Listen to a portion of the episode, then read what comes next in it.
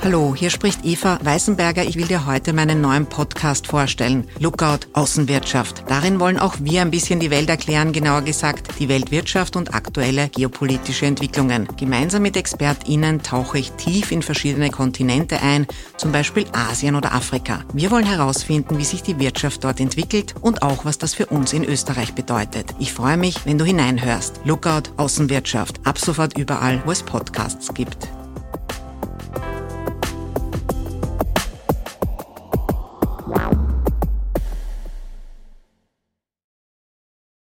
Hallo, es läuft gerade die Silvester Challenge. Um den Podcast auf finanziell breite Beine zu stellen, suchen wir 50 neue UnterstützerInnen. Einer oder eine von ihnen darf dann gemeinsam mit mir eine Folge gestalten, also Thema, Gast, Fragen mitgestalten. Das Interview führt dann schon ich. Und die Person wird unter den 50 neuen UnterstützerInnen ausgelost. Und es haben in den ersten Tagen schon 20 mitgemacht. Ich bin super happy und darf Danke sagen bei Anna, Dario, Chiara, Martin, Christoph, Elisabeth, Nalan, Christian, Georg, Anita, Anna, Carol, Georg, Elisabeth, Yolanda, Nikolai, Johanna, Timo, Wolfgang, Alexander, Petra, Bernadette, Martin und Thomas. Ein großes Dankeschön, dass ihr mithelft, Erklär mir die Welt zu finanzieren. Der Podcast heute ist eine besondere Folge. Carlo Masala ist zu Gast. Er ist Politikwissenschaftler und wer nur ein bisschen deutsches Fernsehen schaut, hat ihn dort dieses Jahr sicher schon ein paar Mal gesehen. Er ist quasi der Christian Drosten des Ukraine-Kriegs, also der Erklärbär, der einordnet, was da gerade auf der Welt passiert. Und ich finde, er kann wahnsinnig gut und einfach sprechen und hat auch einen irgendwie sehr trockenen Humor und eine sehr direkte Art, Dinge zu formulieren. Ist mir also seit Anfang an sehr sympathisch. Ich habe dann vor einiger Zeit sein Buch Weltunordnung gelesen. Es hat mein Denken sehr verändert und geprägt und genau darüber haben wir heute gesprochen. Ich glaube, man versteht nach dem Gespräch besser, was auf der Welt gerade los ist oder man hat zumindest eine neue Perspektive darauf und was uns im 21. Jahrhundert erwartet im Spiel der Mächte USA, China, Russland und Europa. Viel Spaß beim Zuhören.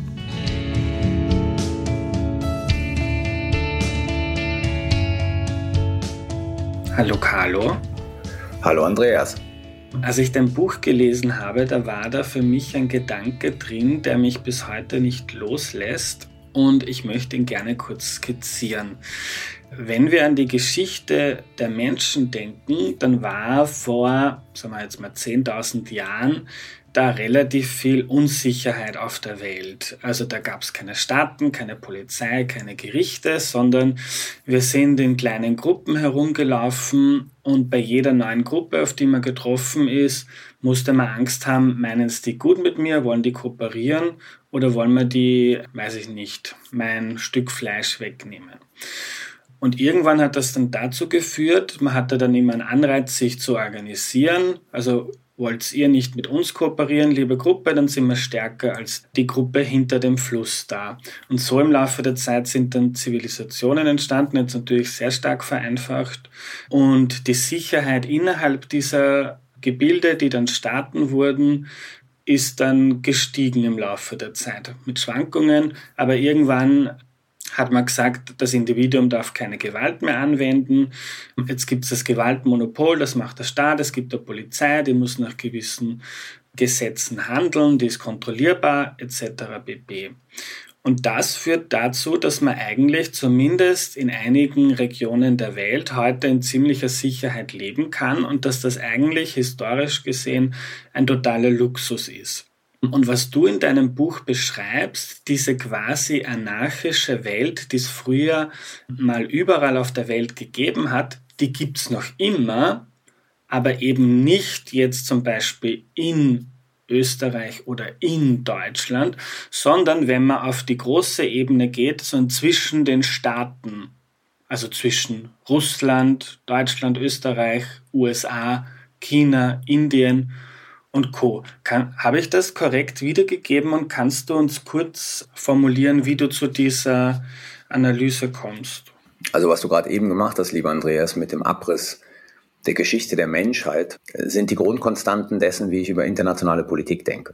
Ein zentrales Problem, und zwar schon aus der Zeit, bevor es Staaten gab, also als wir uns sozusagen in sozialen Gruppen zusammengedrauft haben, ist es die Sicherheit innerhalb dieser sozialen Gruppe zu garantieren und die Sicherheit der sozialen Gruppe nach außen zu garantieren. Und die Frage der Sicherheit nach außen ist immer eine, die zu Konflikten führt und letzten Endes auch in Krieg oder gewaltsame Auseinandersetzung münden kann. Und die Grundkonstellation, in der wir uns seit Entwicklung des modernen Staatensystems, ausgehend vom Westfälischen Frieden 1638 befinden, ist halt die, dass wir das Problem haben, dass es keine den Staaten übergeordnete Zwangsgewalt gibt, die darüber wacht, dass Regeln eingehalten werden und wenn sie verletzt werden, automatisch sanktioniert werden.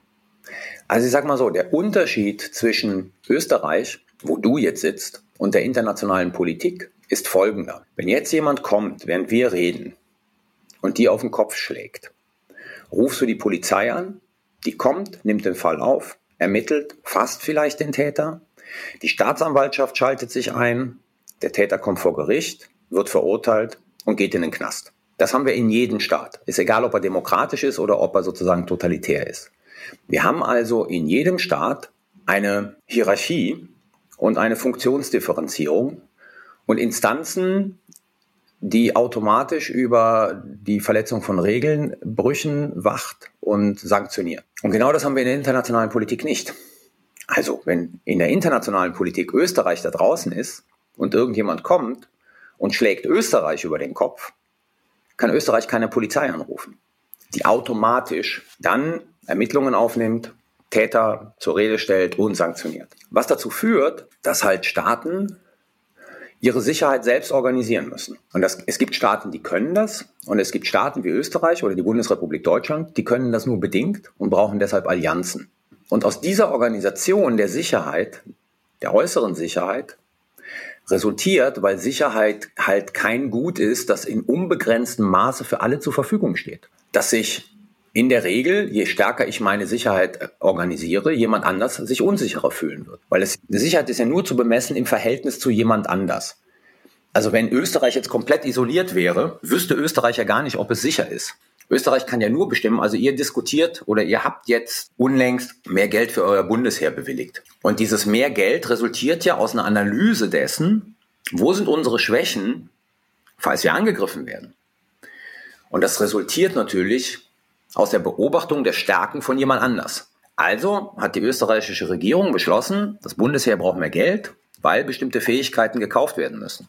Und das wird dann jetzt vielleicht in den nächsten Jahren auch so passieren. Und in dem Moment, in dem ihr euch sicherer macht, weil ihr diese Fähigkeiten kauft, wird der andere ja unsicherer. Also, wo ihr draufgeschaut habt und gesagt habt, wenn der uns angreifen würde, hätten wir ein Problem, weil der würde das so machen und wir haben nicht die Sachen zur Abwehr. Also wird der sich unsicherer fühlen und wird seinerseits versuchen, seine Sicherheit wieder zu erhöhen.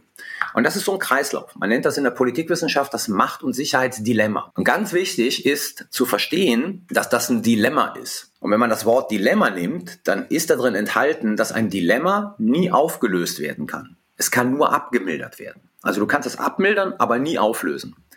Und aus dieser Tatsache, dass du das nie auflösen kannst, dass es immer existiert, resultiert manchmal halt auch, dass man anstatt seine eigene Sicherheit zu erhöhen, indem man zum Beispiel militärisch mehr macht, es sinnvoller ansieht, gegen jemand anders Krieg zu führen, weil wenn der geschlagen wird, wird meine Sicherheit automatisch erhöht. Und das ist die Grundkonstante in, also meines Denkens über internationale Politik und wie internationale Politik letzten Endes, was die Rahmenbedingungen für internationale Politik sind.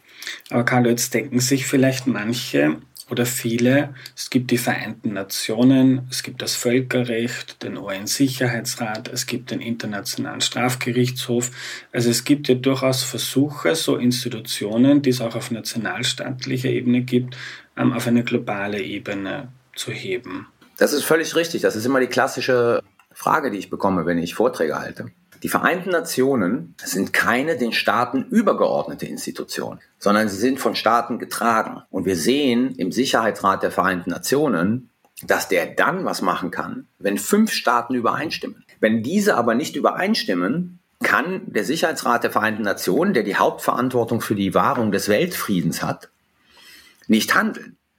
Und jetzt kann man immer argumentieren, naja, klar, also gegen Staaten wie Deutschland, gegen Staaten wie Österreich kann der Sicherheitsrat eigentlich immer was machen. Aber, jetzt kommen wir auf den Ukraine-Krieg. Russland hat eine eindeutige Aggression betrieben.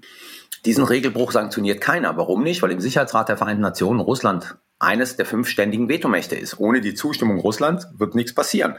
Und Russland wird natürlich den Teufel tun, sich selber zu sanktionieren für eine Handlung, die es gerade begeht.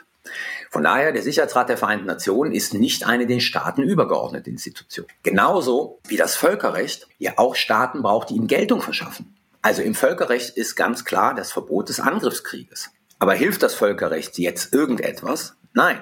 Also Russland wird verurteilt, aber es wird nicht sanktioniert, weil wer kann nur sanktionieren? Der Sicherheitsrat der Vereinten Nationen, wo Russland ständiges Mitglied ist. Internationaler Strafgerichtshof. Ja, eine begrüßenswerte Entwicklung für Kriegsverbrechen, aber, jetzt kommt wieder, nur gültig für die Staaten, die das römische Statut unterschrieben haben. Die Staaten, die es nicht unterschrieben haben, für die gilt der, der Internationale Strafgerichtshof nicht. Hat Russland, hat China, haben die USA unterschrieben? Nein, haben sie nicht. Das heißt, Russland, China, USA werden im Falle einer Anklage vor dem Internationalen Strafgerichtshof keine Veranlassung sehen, die entsprechenden Menschen, die diese Verbrechen begangen haben, während Kriegshandlungen nach Den Haag auszuliefern weil sie das Statut nicht unterschrieben haben. Sie erkennen im Prinzip diesen internationalen Strafgerichtshof vereinfacht gesagt nicht an. Und das ist die Grundkonstellation. Ohne Staaten geht es in der internationalen Politik nicht. Charles Tilly, der große äh, Soziologe, hat mal ein Buch geschrieben über die Entstehung äh, des Wohlfahrtsstaates, glaube ich, in dem er diesen schönen Satz gesagt hat, Staaten wurden durch Kriege gemacht und, und Staaten machen Kriege. Also der Staat ist sowohl die Lösung des Sicherheitsproblems in der internationalen Politik als das Problem des Sicherheitsproblems in der internationalen Politik. Ja. Für Liberale wie mich, die so gerne Richtung Weltfrieden denken, da stößt man bei deinem Buch und bei deinen Analysen auf Probleme, weil es irgendwie ja schwierig vorstellbar scheint. Ich würde noch gern mit dir über diese Theorie sprechen, so ein bisschen dann über die Vergangenheit und dann erst am Ende der Episode darauf kommen, ähm, was das denn für die aktuelle Situation auf der Welt heißt. Weil ich glaube, es hilft einfach mal ein bisschen ein Grundwerkzeug zu bekommen, damit wir dann die aktuelle Situation besser analysieren können. Okay. Carlo, jetzt könnte man ja sagen, na gut, das ist alles suboptimal, wie das läuft, aber dann versuchen wir, keine Ahnung, als Europäische Union Druck auszuüben auf die USA, auf China, ihr müsst jetzt auch, äh, macht's bitte mit beim Internationalen Strafgerichtshof, dann bekommt ihr, keine Ahnung, bestimmte Fördergelder oder was auch immer. Und, und auch andere Institutionen könnte man versuchen auszubauen, zu verbessern. Du schreibst in deinem Buch aber, oder so scheint es mir, das ist, was ich mir mitnehme, dass das ein bisschen illusorisch ist, weil diese Institutionen, die da kreiert werden, dann von den mächtigsten Staaten einfach so verwendet werden, wie es ihnen denn, denn passt. Und analysierst das auch am Beispiel der USA nach, der, nach dem Ende des Kalten Krieges, dass da zwar diese Institutionen und das Völkerrecht irgendwie geschaffen wurden, schon davor, aber dass dann, wenn es darauf ankommt, ähm, die USA das gemacht haben, was im eigenen Interesse liegt und nicht, was jetzt unbedingt dem Völkerrecht ableitbar wäre. Treffend zusammengefasst. Und man kann es jetzt einfach ganz kurz sagen, um, um sozusagen noch eine Hoffnung von dir im Staub zu zertreten. Je stärker Staaten sind oder glauben, dass sie sind, ja, desto weniger werden sie sich durch Institutionen binden lassen. Das ist ja das zentrale Problem der Vereinigten Staaten, die zwar aus dem Zweiten Weltkrieg als die stärkste Macht global rausgekommen sind, die aber wussten oder die ahnten, dass es diese zukünftige Auseinandersetzung mit der Sowjetunion geben wird. Und die wussten, dass in dieser zukünftigen Auseinandersetzung sie Verbündete und Partner brauchen. Ja. Und deshalb haben sie sich, naja, das schöne Bild von Stanley Hoffmann, amerikanischer Politikwissenschaftler, leider schon lange verstorben, war, die Amerikaner haben sich nach dem Zweiten Weltkrieg bewusst wie Gulliver von den kleineren Staaten fesseln lassen, also durch Völkerrecht, durch Regeln, ähm, weil sie wussten, sie brauchen diese kleineren Staaten als Partner. Und nach dem Ende dieses äh, Kalten Krieges, wie du es nennst, gab es die Notwendigkeit nicht mehr. Also nach dem Ende des Kalten Krieges waren die Vereinigten Staaten die, die unangefochtene Supermacht. Wie Madeleine Albright mal sagte, ähm, second to none. Also im Prinzip, danach kommt erstmal lange nichts.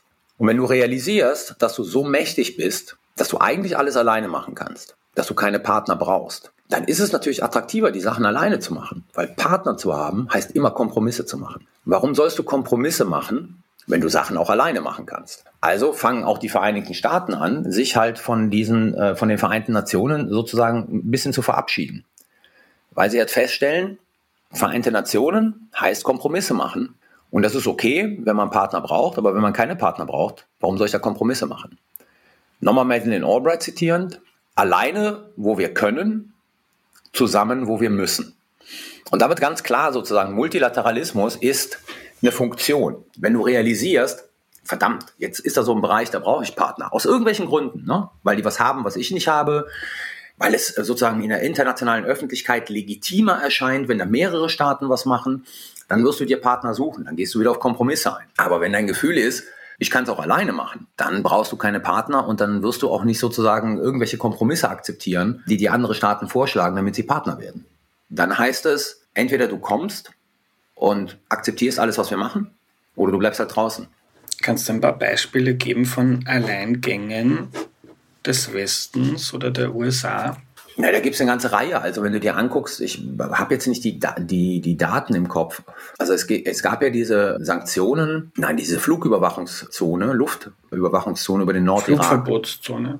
Flugverbotszone zum Schutz der Kurden. Und da war irgendwann mal eines Nachts, haben die Vereinigten Staaten und die Briten beschlossen, aus ihrer Analyse heraus, dass sie jetzt da Luftschläge fliegen. Das war nicht mit dem Sicherheitsrat abgestimmt und nichts. Die haben es einfach gemacht. Irakkrieg. Ja, natürlich haben die Vereinigten Staaten eine Koalition von 38 Staaten zusammengestellt, die sie militärisch alle nicht brauchten. Wo der einzige Punkt war, es sah einfach besser aus, dass, acht, dass man sagen konnte, wir haben eine Koalition von 38 Staaten, die gegen Saddam Hussein vorgeht, als wenn man sagt, wir machen es alleine. Aber militärisch waren die Vereinigten Staaten alleine. Wenn die keine 38 Staaten zusammenbekommen hätten, hätten sie es auch alleine gemacht. Sie haben versucht, aus so Legitimitätsgründen eine Resolution des Sicherheitsrates der Vereinten Nationen zu bekommen. Also die berühmte Sitzung, wo Colin Powell diese, diese äh, Videos oder PowerPoint-Slides gezeigt hat über die angeblichen mobilen Bio-Chemiewaffenlabore, äh, die es im Irak gab. Das haben sie gemacht für Legitimität. Aber es war klar, wenn sie keine Zustimmung des Sicherheitsrates bekommen, werden sie es auch alleine machen. Das sind so klassische Beispiele, wo man sagen kann, da gehen die Vereinigten Staaten alleine voran. Da betreiben sie das, was man sagt, Unilateralismus. Mhm. Du beschreibst auch das Beispiel der Intervention in Libyen, wo Gaddafis Truppen Benghazi umzingelt haben. Dann gab es so Angst, dass das eine humanitäre Katastrophe wird. Und dann hat man sich auf eine Flugverbotszone geeinigt. Ich glaube, das war noch abgesprochen. Genau, das war ein Mandat der Vereinten Nationen. Also der, der, der Sicherheitsrat der Vereinten Nationen hat ähm, mit der Enthaltung Russlands und Chinas und Enthaltung im Sicherheitsrat heißt eigentlich Zustimmung, hat eine Koalition ähm, angeführt von Briten, Franzosen und Amerikanern dazu ermächtigt, eine humanitäre Katastrophe um Benghazi herum zu verhindern. Also die Stadt war umzingelt von libyschen Regierungstruppen, die war komplett von der Außenwelt abgeschnitten und man befürchtete dort sozusagen, ja, also entweder einen Angriff, der letzten Endes äh, in dieser Stadt Massaker hervorbringt, oder aber ein Aushungern der Stadt.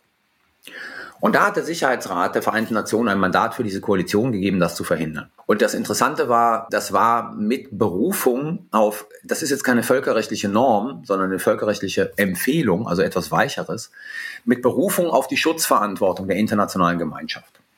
Das heißt, es gibt seit den 2000er Jahren eine Diskussion in den Vereinten Nationen ähm, die wurde von Kanada, wenn ich das mich richtig entsinne, initiiert. Die sagte, wir haben ja, wir haben ja diesen Souveränitätsbegriff in der Charta der Vereinten Nationen. Ne? Alle Staaten sind souverän und gleich. Und Souveränität wurde immer verstanden so als Nicht-Einmischung in die inneren Angelegenheiten des anderen. Das war sozusagen so die Kerndefinition. Und die Kanadier kamen auch im Zuge dieser ganzen ethnischen Konflikte, die wir in den 90er Jahren hatten weltweit, die stießen so einen Diskussionsprozess an, wo sie gesagt haben, naja, also es gibt Situationen, wenn Regierungen nicht in der Lage oder nicht willens sind, die fundamentalen Rechte bestimmter Gruppen in ihrem Staat zu schützen, dann hat die internationale Gemeinschaft eine Verantwortung zu intervenieren. Das heißt nicht militärisch nur, sondern es kann politisch und ökonomisch sein. Und dieses Mandat für Libyen nahm explizit Bezug auf diese internationale Schutzverantwortung. Und dann fing diese Koalition an, äh, libysche Regierungstruppen rund um Benghazi zu, zu bombardieren, um sozusagen die Belagerung der Stadt zu durchbrechen und aufzu, aufzulösen. Und während dieser Operation wurde letzten Endes von der Koalition das Mandat uminterpretiert. Nämlich man sagte, naja, wenn man wirklich Benghazi und das libysche Volk schützen will, dann muss man Gaddafi von der Macht wegbekommen. Und das war natürlich nicht in der Resolution des Sicherheitsrates. Also das wurde davon nicht gedeckt. Das war eine Interpretation. Eine Interpretation zu sagen, der Grund für die Probleme in Libyen ist Gaddafi. Und wenn wir sozusagen die Menschen dort schützen wollen, müssen wir, nach, äh, müssen wir sozusagen äh, Gaddafi von der Macht entfernen. Und dann hat das diese Koalition gemacht. Sie hat die Kampfhandlungen ausgeweitet auf ganz Libyen und ist sozusagen auf die libysche Zentralregierung gegangen, um Gaddafi herum. Und das war natürlich äh, vom Mandat, also so haben es die Russen und die Chinesen gesehen, absolut nicht gedeckt. Letzten Endes hat man das Ziel erreicht, Gaddafi ist weg. Libyen wurde ins Chaos gestürzt, nicht weil Gaddafi weg war, aber sozusagen, weil es keinen Plan für danach gab. Und das war, das ist meine These und das glaube ich noch immer, das war das letzte Mal, dass Russland oder China einer Resolution zustimmen wird, die militärische Intervention mit Blick auf die Schutzverantwortung ermächtigt. Also da haben sich letzten Endes, muss man sagen, westliche Staaten selber ins Knie geschossen.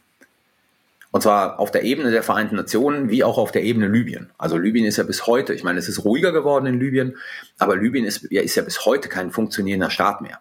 Und obwohl die, die Schutzverantwortung ja eigentlich eine ja, klingt logisch, dass man es nicht erlaubt, einem Staat, jetzt sagen wir mal, der möchte wie eine Million Menschen abschlachten, dass man nicht im Völkerrecht hat, ja, der darf das dann tun, weil im Staat ist er souverän und ja. Genau. Ah, ja. Und du beschreibst das dann auch anhand verschiedenster Beispiele, warum immer wieder so Interventionen des Westens, wie jetzt in Libyen, aber auch in, im Irak, in Afghanistan, in anderen Ländern, zu dieser Unordnung, die wir heute auf der Welt sehen, beigetragen haben. Und noch ein kurzer Nachsatz zu Libyen. Es gibt in einem tollen Buch von Angela Stant über Putins Russland auch so eine Passage, wo sie beschreibt, ich glaube, sie zitiert da einige Leute aus, seinen, aus seinem Umfeld, dass diese TV-Bilder von Gaddafi, ich weiß nicht, wer sich daran noch erinnert, mir hat sich das sehr eingeprägt, weil dieser, dieser mächtige, reiche Mensch, der dann nach dieser Intervention von der Macht kam, der ist ja da von den, von den aufgeregten Massen über, durch die Erde, durch, das, durch, durch die Straßen gezogen worden. Es ist auf ihn eingeprügelt worden und das hat wahnsinnig arg ausgeschaut und da schreibt Angela Stant, dass das etwas war, das Putin irgendwie sehr verstört hat. Womöglich. Das kann ich mir durchaus vorstellen. Ja, also dass ein mächtiger Mensch dann quasi nach einer Intervention des Westens ja so ein Schicksal erleiden muss. Ich sag mal sehr zynisch, ne? In den 70er und 80er Jahren des letzten Jahrtausends gab es zwei Möglichkeiten, mit Potentaten umzugehen. Entweder die französische Lösung, zu sagen, hier hast du eine Villa an der Côte d'Azur, kannst dein ganzes Geld mitnehmen, kommst raus aus dem Land und hältst dich politisch raus. Oder aber den britischen Weg, zu sagen, sehr übertrieben, wir senden Spezialkräfte rein und die lösen das Problem militärisch. Also im Prinzip, die erschießen dich. Und äh, in den 90er Jahren gibt es die französische Lösung nicht mehr. Ja, also sozusagen diese Lösung des Problems, äh, Diktatoren zu sagen, los, hau ab aus deinem Land, nimm Geld mit und hier hast du dein sicheres Exil, die existiert nicht mehr. Das heißt, jeder Potentat ist mit der Tatsache konfrontiert, dass es letzten Endes um sein Leben geht. Und warum existiert die Französisch? Weil es als unmoralisch angesehen wird. Das verkompliziert aber die Lösung. Ja, weil es letzten Endes, ich sag's mal ganz blöd, natürlich diese Potentaten dazu zwingt, bis zum letzten Blutstropfen zu kämpfen, weil sie wissen, sie werden es so oder so nicht überleben. Ja, also können sie nur auf den, ich sag jetzt mal, militärischen Sieg setzen, um zu überleben. Und das beschreibst du auch so, diese, diese, also dass die Moral in der Außenpolitik nicht immer der beste Ratgeber ist. Ist auch wieder etwas, wo ich mich selber ertappt habe. Du schreibst da von der Dämonisierung von gewissen Menschen wie vom Gaddafi, Slobodan Milosevic in Serbien, Saddam Hussein im Irak, aber auch Assad in Syrien, die ich alle ja in meiner Moralvorstellung in der Kategorie böse drinnen habe. wo es wahrscheinlich auch Gründe dafür gibt. Aber die Frage ist, wie sehr lässt man sich davon, davon leiten in seiner Politik und verhandelt man dann vielleicht mit jemandem. Wäre es vielleicht besser, mit jemandem zu verhandeln, den man als böse empfindet. Aber wenn er von vornherein in diese Schublade gepackt wird, dann kann man sich halt auch vor der eigenen Bevölkerung nicht mehr rechtfertigen. Genau, das ist das Problem. Das Problem dieser moralischen Kategorien ist nicht, dass diese Leute nicht böse sind. Sie sind nach allen Maßgaben, sozusagen, die wir haben, böse. Da gibt's überhaupt gar keine, da, da überhaupt gar keine Relativierung. Das Problem ist, dass wir diese Kategorie böse lange Zeit gebraucht haben oder geglaubt haben zu gebrauchen, weil wir nur so die Unterstützung unserer Bevölkerung für bestimmte Politiken bekommen haben. Ja, also wenn man gegen das Böse kämpft, ist die Wahrscheinlichkeit, dass die Bevölkerung des Landes, also des eigenen Landes, ne, Deutschlands oder Österreich, dann die entsprechenden Politiken unterstützen wird, wesentlich größer, als wenn man ich sage jetzt mal aus strategischen Interessen irgendwo 5000 Kilometer von Österreich entfernt irgendwas tut.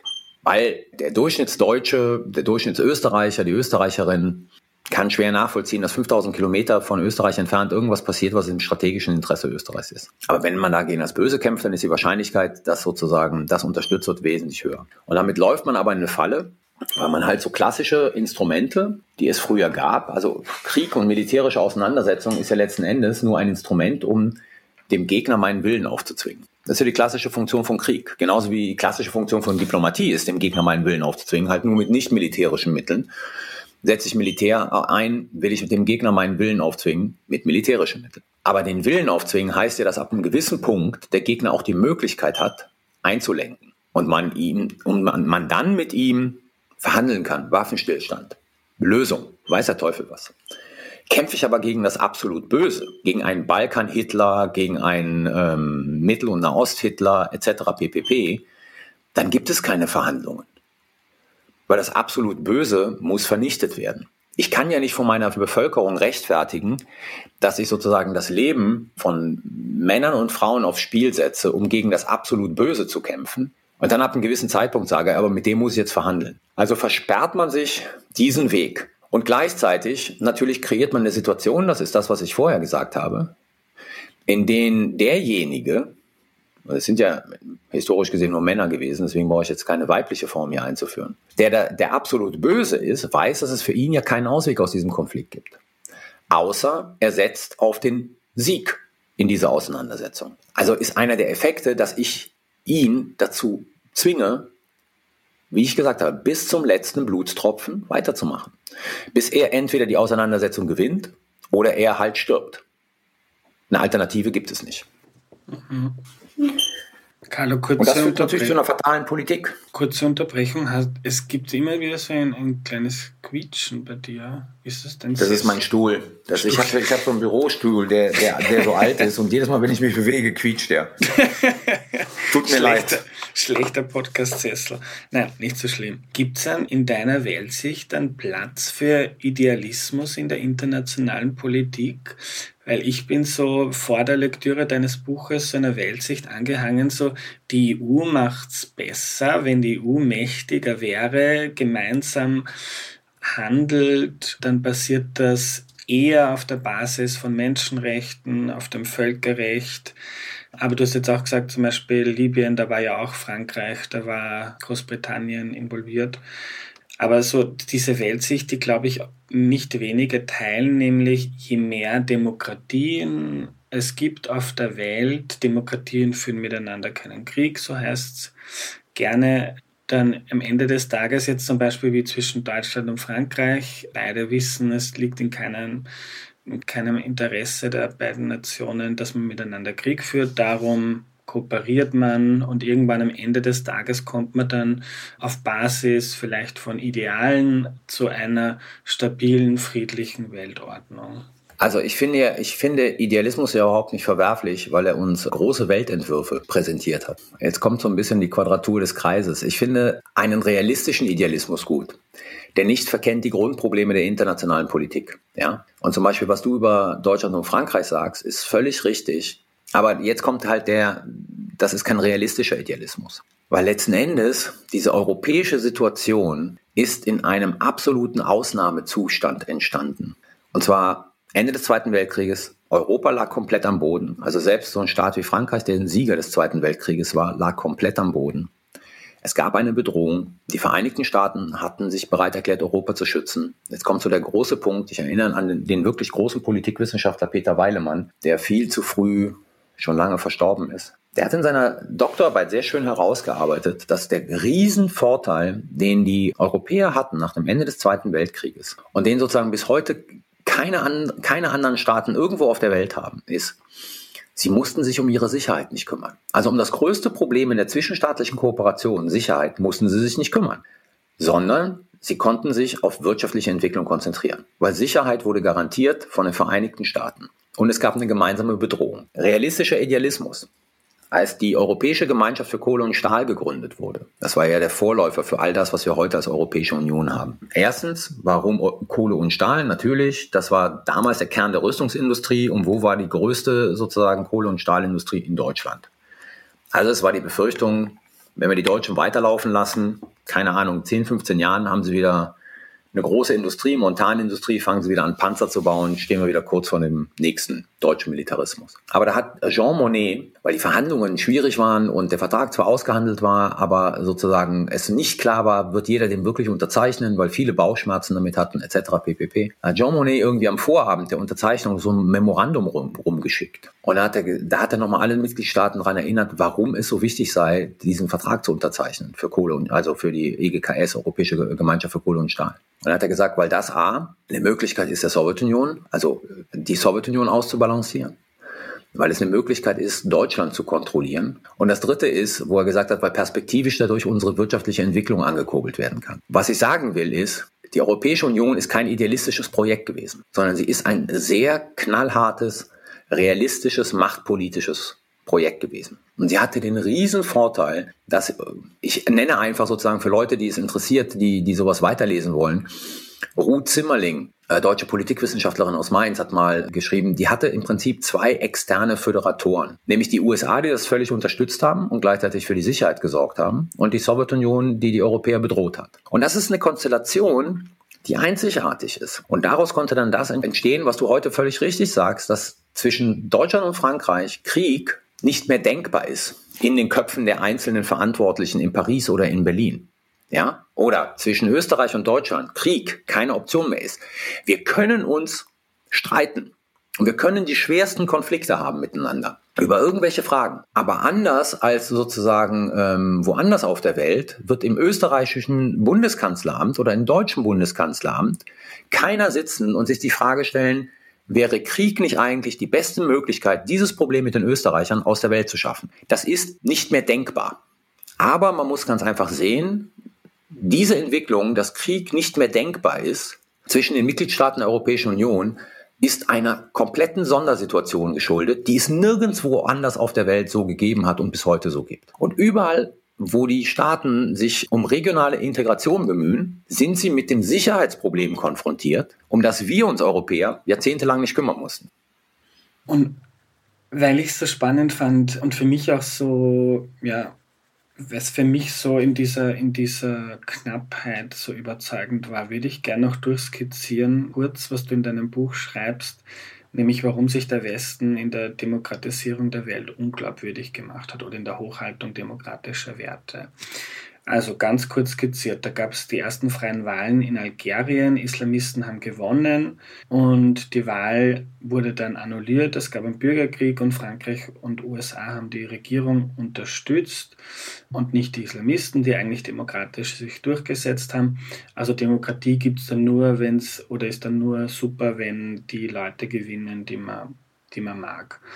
1996 Erbakan in der Türkei demokratisch gewählt. Er wollte das Land islamisieren. Die Armee hat ihm gedroht, die wollte das verhindern und die Armee ist von den USA unterstützt worden. 2006, die Hamas gewinnen die Wahlen in Palästina. Westen hat es nicht akzeptiert. 2009 gab es offensichtlichen Wahlbetrug in Afghanistan beim, vom Präsidenten Karzai und seinen Anhängern, ist aber vom Westen anerkannt worden, damit die NATO-Mission im Land weitergehen kann. Außerdem fragwürdige Allianzen, wenn man jetzt auf demokratische Werte schaut, zum Beispiel mit Ägypten oder mit Saudi-Arabien. Also da gab es viele Dinge, wo wo sich klar zeigt, das ist irgendwie Augenauswischerei. Und was ich auch spannend finde, ist so diese Idee, und ich glaube, das war vor deinem Buch und jetzt vielleicht auch vor, vor dem Konflikt äh, jetzt so ein bisschen meine Weltsicht. Also die Idee, dass alleine die Demokratie nicht nur etwas ist, was erstrebenswert und was so ein Idealzustand irgendwann in der Zukunft ist. Es gibt überall lauter friedliche demokratische Staaten. Und wo man sich denken würde, ja, was will jetzt zum Beispiel Russland überhaupt? Irgendwie kein Mensch will irgendwas von denen, die können da eh machen, was sie möchten. Aber das alleine dadurch, dass wir ein demokratischer Staat sind, dass wir gewisse Werte haben, Menschenrechte, Vorstellungen, und die auch durch Kultur, Literatur etc., aber auch NGOs, durch Außenpolitik eine Strahlkraft haben, was man auch immer wieder gesehen hat in Georgien, in der Ukraine, die demokratischen Proteste gegen die gegen die Autokraten, auch in Russland immer wieder die Proteste, dass jetzt ohne, dass man jetzt einmarschiert in Russland und sagt, so, ihr müsst jetzt eine Demokratie werden, so wie es zum Beispiel im Irak versucht wurde oder in Afghanistan, dass man auch ohne diese militärische Intervention irgendwie aufgrund unserer Struktur der Gesellschaft und unserer Werte irgendwie implizit trotzdem immer eine Bedrohung sind für gewisse Gruppen in autokratischen Ländern, weil die einfach davon profitieren, von diesem Status quo und von der Organisation im Staat, ähm, weil man da Macht hat, weil man Geld hat, weil man Einfluss hat. Und wenn es da jetzt demokratische Aufstände gibt, dann wird das gefährdet und dadurch, und du nennst es dann auch glaube ich, den weichen, soften Imperialismus der EU, dass das auch eine Bedrohung ist ja, für andere Länder, ohne dass man sie eigentlich bedrohen will, weil eigentlich gibt es ja dann die Vorstellung, glaube ich, von vielen Menschen, zum Beispiel, man möchte nur, dass den Menschen in Russland oder in China gut geht. Denen soll es einfach gut gehen. Wir wollen denen ja nichts Schlechtes. Du hast es wunderbar zusammengefasst. Also ich bin ein dezidierter Gegner von aggressiven Demokratisierungsbemühungen in fremden Ländern, weil letzten Endes wird das nur auf Widerstand stoßen. Demokratie muss aus sich heraus bewachsen. Das ist ein langfristiger Prozess. Und wir sollten natürlich die Menschen, die nach Demokratie streben, in autoritären Staaten unterstützen. Darum geht es nicht. Also ich will denen nicht die Unterstützung entziehen. Aber ich will jede Politik vermeiden, die sozusagen versucht, diese Staaten zu drängen und zu drücken, weil sie auf Widerstand stoßen wird. So, das ist der erste Punkt. Der zweite Punkt ist, und das ist mein Problem, ich halte die Demokratie für die beste Staatsform, die es gibt und wünsche die allen Menschen auf der Welt. Aber wenn wir sie zum zentralen Instrument unserer Außenpolitik machen, dann laufen wir selber in eine Glaubwürdigkeitsfalle, weil wir letzten Endes immer wieder Situationen haben werden, wo wir mit nicht-demokratischen Staaten relativ soft umgehen werden, weil wir sie als strategische Partner brauchen. Und wenn ich dann irgendwo in Afrika sitze oder in Lateinamerika oder in Asien, dann gucke ich mir die Europäische Union an oder die Amerikaner und dann werde ich mir denken, wie verlogen ist denn das? Reden von Demokratisierung und von der Wichtigkeit der Universalität der Menschenrechte, kooperieren aber sehr eng und kritisieren kaum Saudi-Arabien. Aber in einem anderen Land, sagen wir mal Myanmar, sind sie super aggressiv und sanktionieren das, weil da irgendwas passiert, was sozusagen die Demokratie wieder zurückfährt. Und so werde ich Menschen nicht sozusagen von der, von der Strahlkraft der Demokratie überzeugen können. Die Alternative wäre, Außenpolitik grundsätzlich an diesen Prinzipien wie Demokratie und Menschenrechte zu orientieren. Dann muss man aber sagen, sind wir relativ schnell alleine. Also wenn wir uns angucken, wie die Weltkarte, dann sind, glaube ich, also definitiv ist die Mehrheit der Staaten auf der Welt nicht demokratisch. Und wenn wir dann die Bevölkerung zusammenzählen, dann sind wir sogar in einer extremen Minderheit, weil die bevölkerungsreichsten Staaten auf dieser Welt sind alle nicht demokratisch. Also wir stehen dann irgendwie zu, keine Ahnung, 5 Milliarden gegen 2 Milliarden vielleicht. Außer Indien. Also kann das nicht sozusagen die, die Maßgabe unserer Außenpolitik und internationalen Politik sein. Ich plädiere für einen offenen Umgang mit diesen strategischen Dilemmata, weil ich halt glaube, dass die Menschen das durchaus verstehen. Ja, zu erklären, warum man Ausnahmen machen muss und warum man dann mit dem Staat wie Saudi-Arabien vielleicht doch zusammenarbeiten muss und Formen der Kritik wählt, die halt nicht öffentlich sind, sondern eher hinter verschlossenen Türen. Man kann argumentieren, dass jemand wie Willy Brandt oder, oder Helmut Schmidt, aber auch Helmut Kohl mehr für die Menschen in der DDR erreicht hat, indem er sozusagen die DDR-Menschenrechtspolitik hinter verschlossenen Türen kritisiert und angesprochen hat. Oder halt die amerikanische Politik, als es um die sowjetischen Juden ging in den 60er, 70er Jahren oder sowas. Mehr sowjetische Juden die Ausreise ermöglicht hat, indem man diese Problematik immer hinter verschlossenen Türen angesprochen hat, als wenn man diese Staaten sozusagen öffentlich anklagt. Also ich plädiere ganz einfach für einen offenen Umgang mit den strategischen Dilemmata, die sozusagen auf dieser Welt existieren. Weil ich glaube, das ist nachvollziehbarer, als wenn wir halt so diese große Monstranz Demokratie und eigentlich sozusagen mit autoritären Systemen wird nicht verhandelt, vor uns hertragen und dann aber doch gezwungen sind, an der einen oder anderen Stelle, und zwar relativ oft, autoritäre Staaten als Partner zu akzeptieren. Und diese liberale Weltordnung, die uns gefühlt gerade äh, zerbröselt in den Fingern, vielleicht hat es es auch nie gegeben, aber dieser Versuch, so die Demokratisierung, die Verwestlichung, ähm, das Völkerrecht durchzusetzen, du hast jetzt schon ausführlich skizziert, warum sich der Westen da auch sehr unglaubwürdig gemacht hat. Und was du auch beschreibst, ist, dass diese diese quasi Bevorteilung von demokratischen Staaten, dass das so ein Grundprinzip im, im, in der internationalen Politik, nämlich die Gleichheit der Staaten unterminiert und dass ja. eine Demokratie wichtiger ist und mehr zu sagen hat oder mehr Einfluss haben soll als eine Nicht-Demokratie und dass man sich dann nicht wundern muss, wenn Demokratie auch zu sowas wie einem Kampfbegriff geworden ist für viele, genau. also für, für Putin, aber man sieht es ja auch teilweise bei Orban oder in Polen, wo die ausländischen Agenten uns unterminieren wollen, etc. Genau. Ja, also teile ich absolut. Das ist halt diese, diese nach außen hin nicht zu erklärende Doppelzüngigkeit, die dazu führt, dass man dann halt Gegenreaktionen erzeugt, als unglaubwürdig und bigott dasteht. Und ja, letzten Endes die Quittung bekommen wir ja jetzt. Ja, also Staaten wie Russland, dann aber natürlich auch so jemand wie Orban, zum Teil Polen, die sich jetzt plötzlich als Verteidiger von irgendwas sehen, was sie überhaupt nicht sind.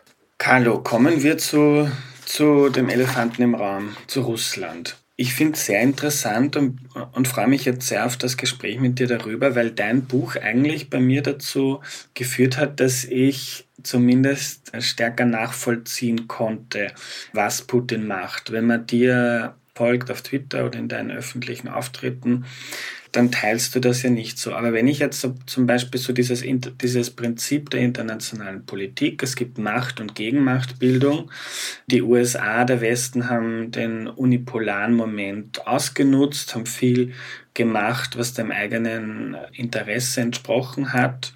Die NATO ist größer geworden, also ist niemandem aufgezwungen worden. Die Länder wollten ja Teil der NATO werden, um ihre Sicherheit zu erhöhen. Aber die NATO ist dann auch mächtiger geworden.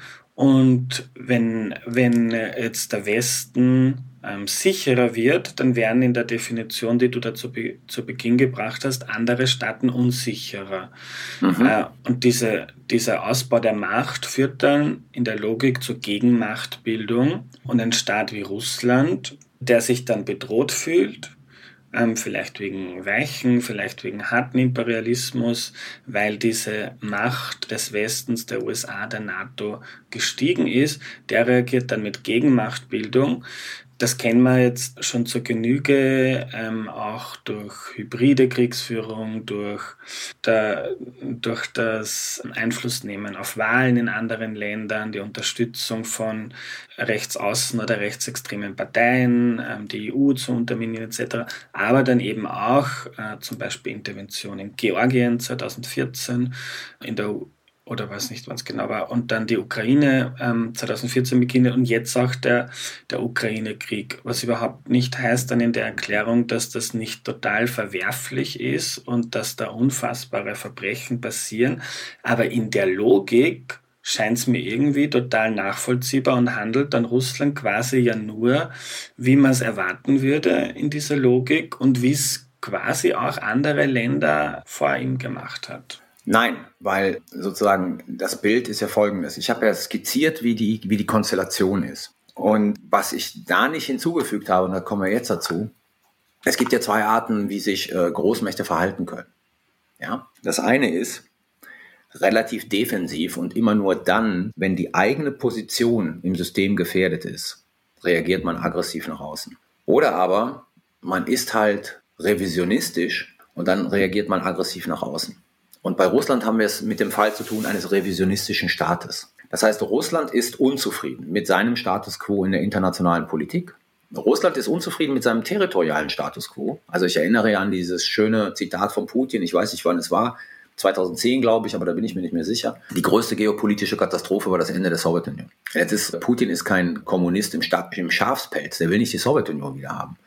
Aber es sagt nichts anderes als, die Sowjetunion war eine Weltmacht. Und da will ich wieder hin. Das heißt, Putin versucht, und zwar nicht aus dieser Macht- und Sicherheitslogik heraus, natürlich fühlt er sich von den USA bedroht, weil die USA halt im internationalen System die Nummer eins sind und Russland sozusagen das Gefühl hat, es kann nicht aufschließen. Er versucht aus dieser Logik heraus sozusagen ähm, die Ergebnisse des Ende des Ost-West-Konfliktes oder des Fall der Mauers zu revidieren.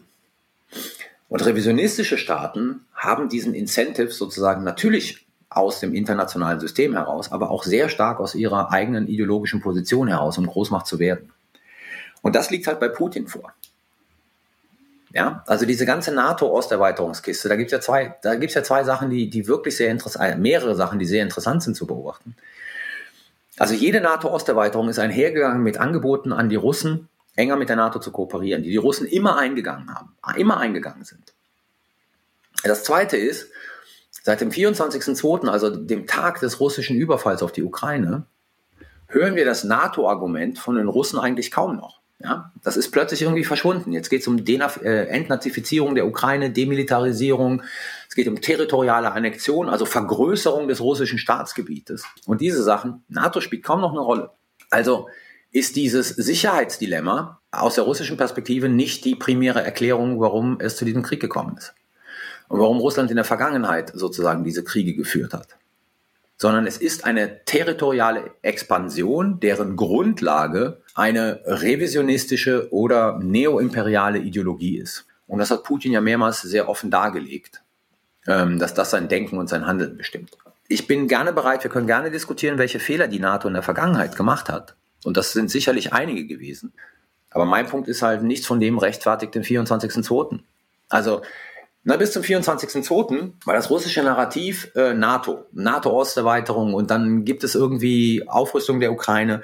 Und ich meine, Biden, Macron, Johnson, Scholz sind alle nach Moskau gefahren und haben den Russen gesagt, hör mal zu, die, die Ukraine wird nicht in die NATO aufgenommen werden. Also man ist da den Russen komplett entgegengekommen ich meine, die berühmte Pressekonferenz von Olaf Scholz, wo er sagte, in meiner und ihrer Amtszeit und sich dann an Putin gewendet hat und so gelächelt hat und gesagt hat, ich weiß ja nicht, wie lange sie im Amt bleiben werden.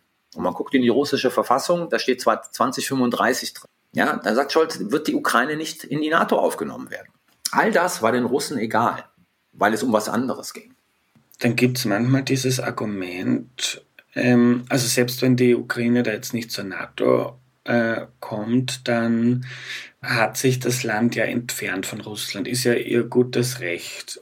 Genau, das ist Aber dann, das ist ihr gutes Recht. Ja, und dann die Frage so, würde es die USA akzeptieren, wenn Mexiko zum Beispiel sich den Chinesen annähert, sind in einer Staatskrise, China kauft da die Häfen auf und dann gibt es immer mehr Einfluss, man tritt gewissen Institutionen bei etc. Kannst du dem was abgewinnen? Ja, das ist dieses klassische Argument. Und natürlich würde die USA vieles versuchen, um Mexiko davon abzubringen, keine Ahnung, der Shanghai Cooperation Organization beizutreten, also diesem Bündnis, das Russland, China und andere Staaten haben. Die Frage ist, würde die USA militärisch einmarschieren? Und jetzt kommt mein Punkt. In Venezuela gibt es russische Militärberater. Also sind die Vereinigten Staaten in Venezuela, einem sozialistischen Land in der Nähe der Vereinigten Staaten, mit extrem engen Kontakten zu, ich sag mal, Staaten, die aus der Sicht der Vereinigten Staaten Gegner sind. Sind die Vereinigten Staaten da militärisch einmarschiert? Nein. So, kämpfen sie darum, dass Venezuela äh, sozusagen eine nicht sozialistische Regierung bekommt? Ja, das ist eine Großmachtpolitik. Das machen die Russen auch. Sie beeinflussen Wahlen. Machen die Amerikaner auch. Aber es geht um die Frage, marschiere ich da ein? Und da würde ich sagen, das würden die Amerikaner nicht machen. Ja, das ist immer dieses unsinnige Argument mit wenn Mexiko. Ja, natürlich, klar. Aber man muss ganz einfach sehen, äh, die Amerikaner marschieren in Staaten nicht ein, die für sie ein Problem darstellen. Direkt sozusagen in ihrem Hinterhof. So, deswegen ist das kein Argument. Würden die Amerikaner was tun, wenn plötzlich Mittelstreckenraketen in Mexiko stationiert werden würden? Ja, aller Wahrscheinlichkeit nach ja.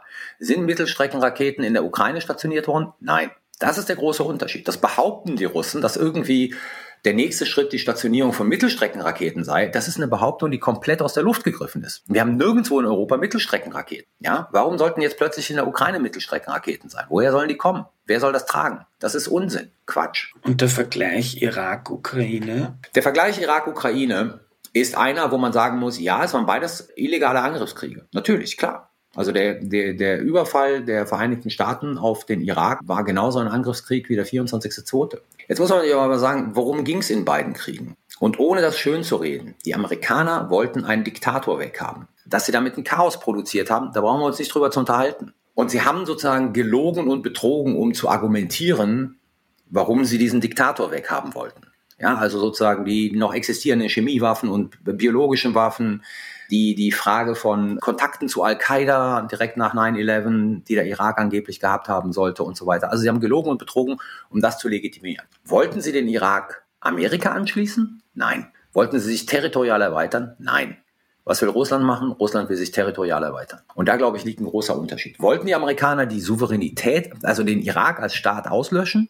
Nein. Wollen die Russen die Ukraine als Staat auslöschen? Ja. Also, bis auf das Faktum, dass es beides illegale Angriffskriege waren, sind beide Kriege was völlig anderes in ihrer Dimension. Haben die Amerikaner angekündigt sozusagen, dass sie, dass der Irak nur der erste Schritt ist, um äh, letzten Endes äh, territorial noch weiterzugehen und andere Staaten anzugreifen? Nein. Aber hat das Russland gemacht? Naja, zumindest gibt es dieses eine schöne, ähm, wo Putin mit den Schülern ist und erklärt sozusagen, wie Zar Peter der Große sich Teile von Schweden zurückgeholt hat. Ja, also wo es sozusagen territorial noch viel, viel weiter ging als um die Frage Ukraine. Jemand, der da anderer Meinung ist, ist John Mersheimer. Ich glaube, ihr seid ja. Anhänger derselben Denkschule, eigentlich der, der, Realisten. Der zum Beispiel argumentiert das so, wenn ich das jetzt halbwegs richtig wiedergebe.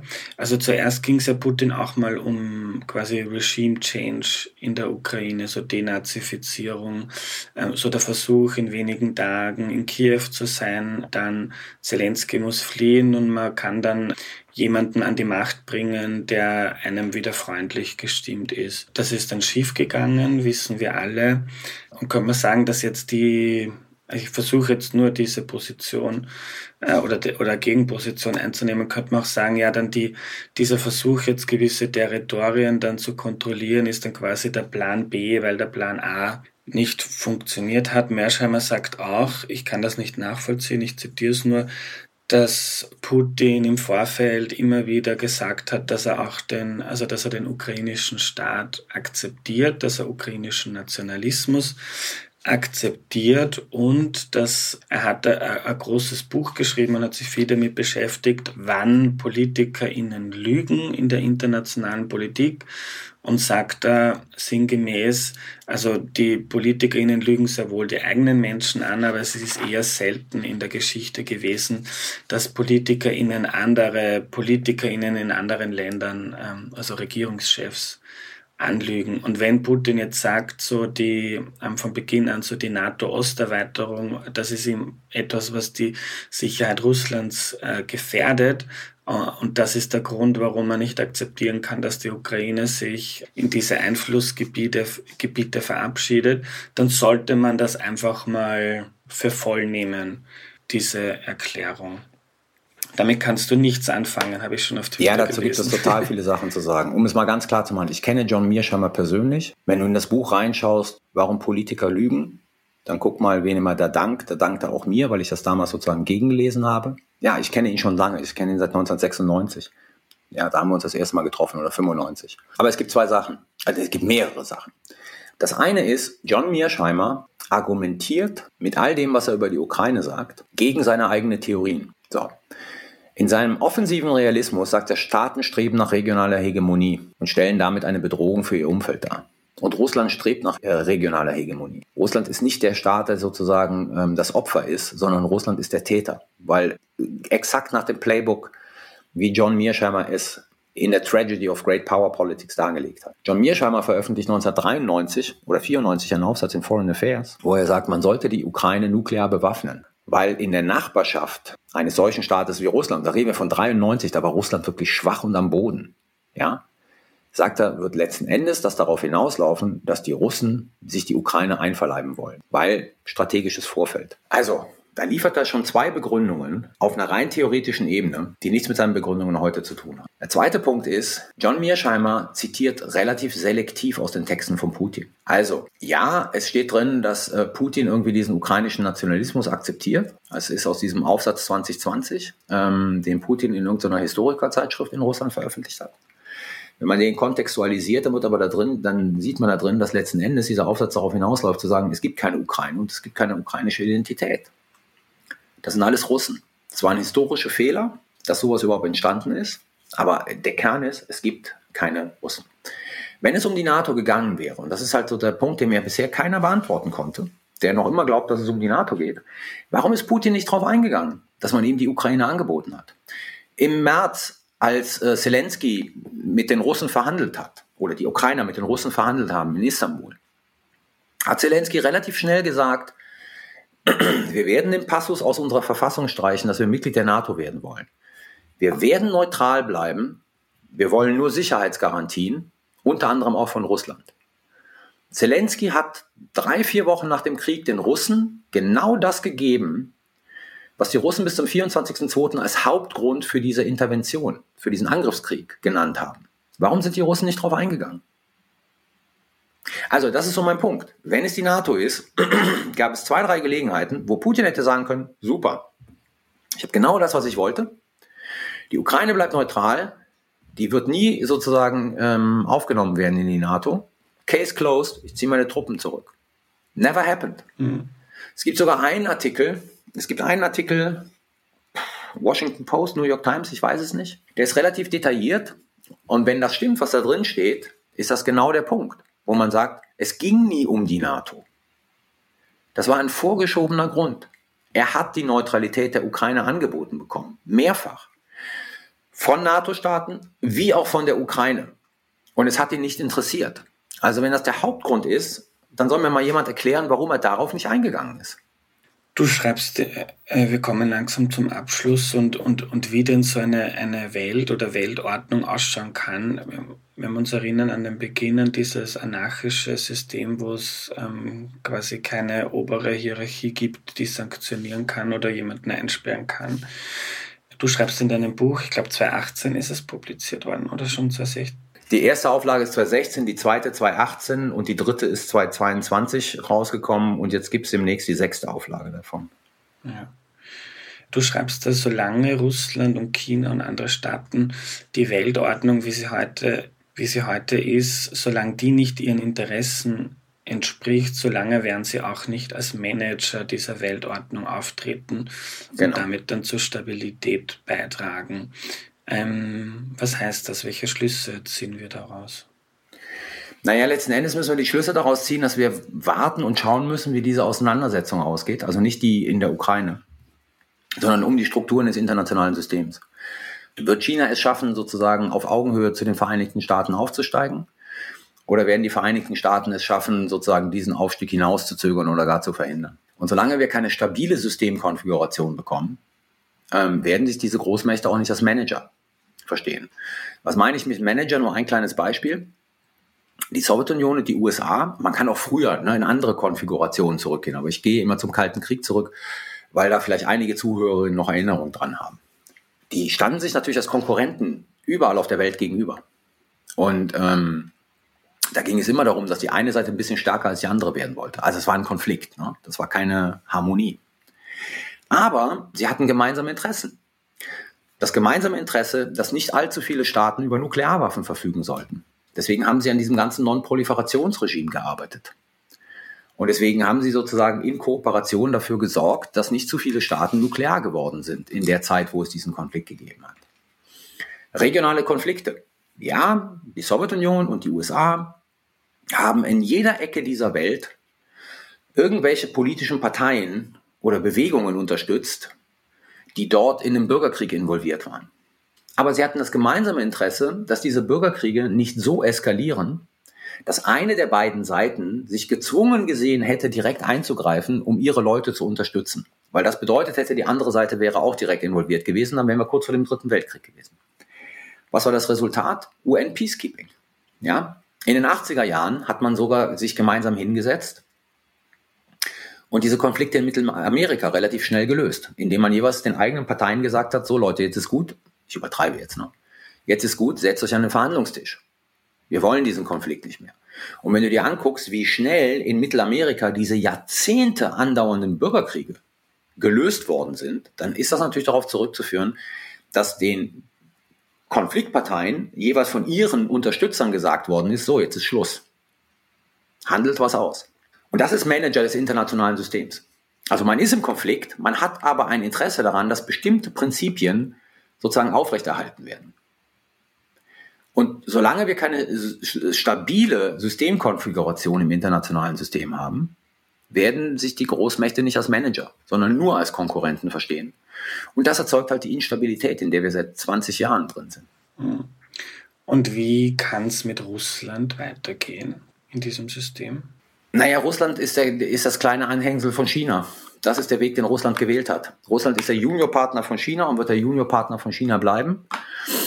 Das Schlimmste, was uns passieren kann, ist dass, also das Schlimmste nicht, aber eine Entwicklung, die uns passieren kann, die, die mir Kopfzerbrechen bereitet, ist letzten Endes, dadurch, dass Russland jetzt so enorm geschwächt ist, und ist, na, ganz klar, ich will nicht, dass Russland gestärkt wird.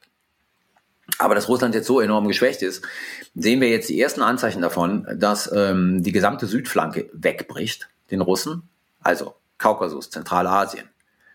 Ja, die sehen alle, wie geschwächt Russland ist. Da brechen alte Konflikte wieder auf. Es ist kein Zufall, dass Aserbaidschan Armenien das zweite Mal gerade während dieses Konfliktes äh, angegriffen hat. Ähm, Kasachstan bewegt sich in Richtung China. Das heißt, der Südkaukasus, Zentralasien brechen den Russen weg. Und da könnten Konflikte entstehen. Das zweite ist, ich bin der festen Überzeugung, dass in, keine Ahnung, zehn Jahren von heute Russland territorial nicht mehr so groß sein wird, wie es heute ist. Es wird Bestrebungen geben, autonome Teilrepubliken sich von Russland zu lösen. Und ich glaube nicht, dass russische Zentralregierungen das akzeptieren werden. Das heißt, es kann durchaus sein, dass wir ähm, gewalttätige Auseinandersetzungen auf dem Gebiet der Russischen Föderation erleben werden. Und das sind, da sind noch immer 6000 Sprengköpfe irgendwo, nukleare Sprengköpfe. Die werden diese autonomen Republiken nicht selber nutzen können, weil sie die Codes nicht haben, aber sie können sie als Erpressungsmaterial benutzen. Ja.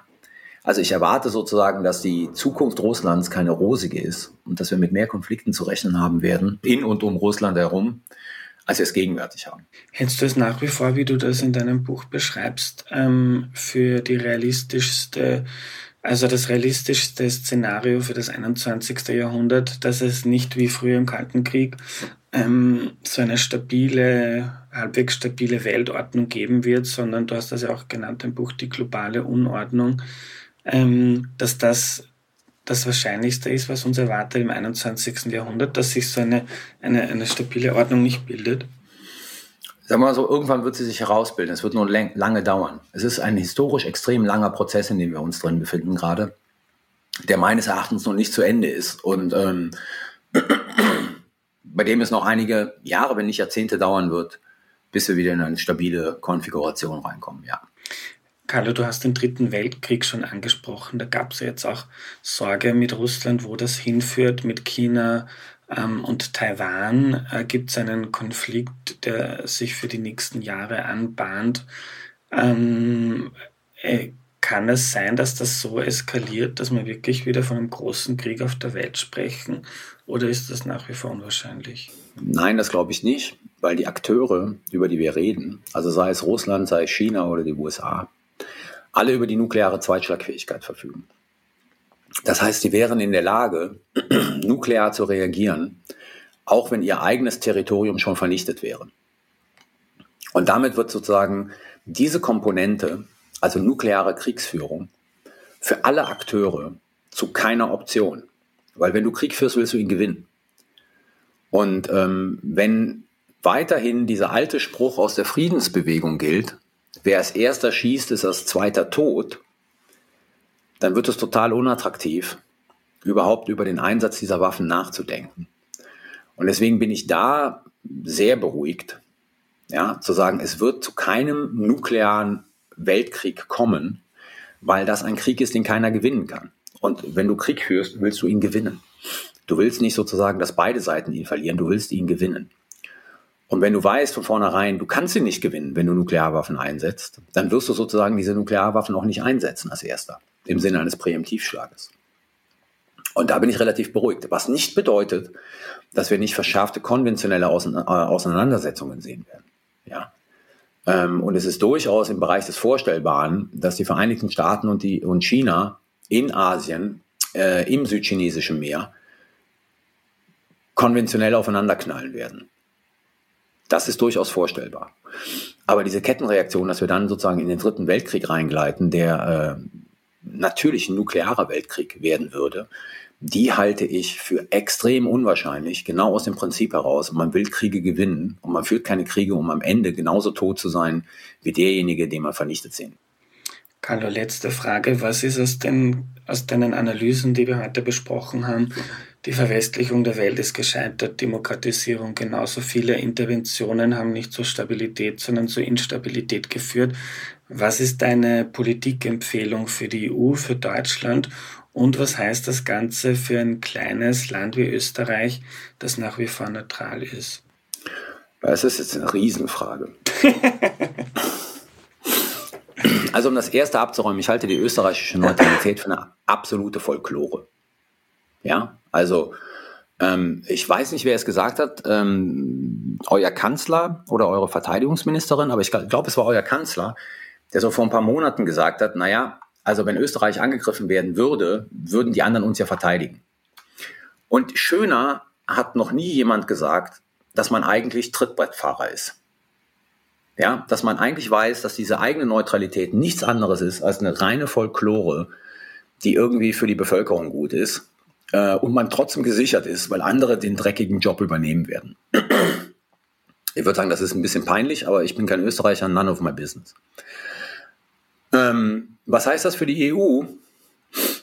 Ich glaube letzten Endes, wir werden, natürlich werden wir ähm, Konflikte mit den USA weiter haben, vor allen Dingen im handelspolitischen Bereich.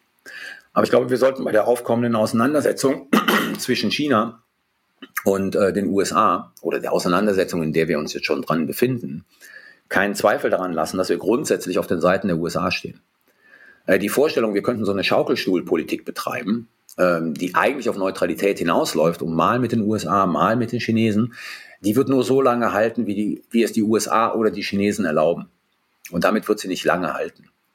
Sondern wir sollten schon trotz aller Konflikte, die wir haben werden, und wir haben unterschiedliche Interessen mit Blick auf China, EU und, und die USA, keinen Zweifel daran lassen, dass sozusagen dieser Teil der Pfeiler ist unserer Weltpolitik. Nämlich der enge Schulterschluss mit den Vereinigten Staaten von Amerika.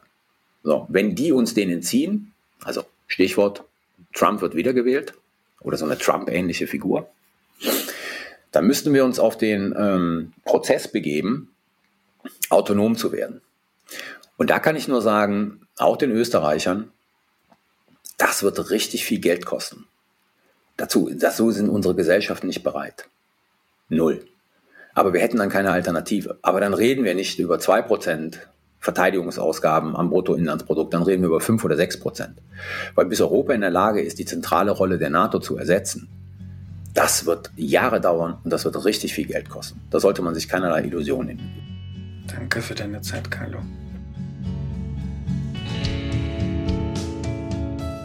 So, ein wirklich spannendes Gespräch und mir fällt wieder mal ein, wie sehr ich meinen Job liebe. Ich lese da ein Buch, das ich spannend finde und kann dann dem Autor schreiben, ob ich mit ihm denn nicht hier im Podcast darüber reden kann. Einfach ein Traum. Ich kann euch das Buch Weltunordnung von Carlos sehr ans Herz legen. Ich finde es gerade in so unübersichtlichen Zeiten immer gut, mal lieber kein Social Media oder Zeitungen zu lesen, sondern die Zeit lieber in ein Buch zu stecken, das sich Hintergründen widmet. Das tut der eigenen Psyche gut und fördert das Verständnis der Situation, glaube ich, eher, als wenn man jetzt jeden Tag genau wissen möchte, was im Krieg passiert. Auch wenn mich das natürlich auch sehr interessiert. Ich sollte wohl allgemein vielleicht weniger Zeit mit dem Ukraine-Krieg verbringen. Aber vielleicht kann ich auch nicht anders. Naja, ein anderes Thema, denke ich. Wenn ihr tiefer eintauchen möchtet, empfehle ich euch noch den Deep Dive Nummer 7 über Putins Russland mit Gerhard Mangott. Auch Folge 213 könnte interessant sein. Da erklärt Wolfgang Müller Russlands Geschichte. Und wer allgemein mehr über die USA und China erfahren möchte, hat auch ein Angebot ähm, in Erklär mir die Welt. Es gibt eine Serie über die USA, fünfteilig, die fängt an bei Folge 134 mit einer langen Episode über die Geschichte der USA. Und über China gibt es zwei Episoden. In Folge 96 geht es um die Geschichte Chinas und in Folge 88 über Xinjiang, das ich immer falsch ausspreche, in Westchina, wo die Uiguren ziemlich unterdrückt werden. Und jetzt vor Weihnachten gibt es dann aber wieder etwas leichtere Folgen. Nächste Woche geht es darum, was man alles in seiner Küche haben sollte, wenn man gerne mehr kochen möchte. Auf die Aufnahme freue ich mich schon sehr. Und in der Woche vor Weihnachten geht es darum, woher Weihnachtsmann und Christkind eigentlich historisch kommen. Und dann macht der Podcast mal zwei Wochen Pause und ist am 10. Jänner zurück. Nochmal zur Erinnerung, wir suchen bis Silvester 50 neue UnterstützerInnen für den Podcast. Geh auf erklärmir.at und auf Unterstützen, um einen Beitrag zur Finanzierung von Erklär mir die Welt zu leisten. Wir hören uns wieder am Dienstag, damit der Folge zum ABC einer Küche mit Tobi Müller. Bis dahin eine gute Zeit, euer Andreas.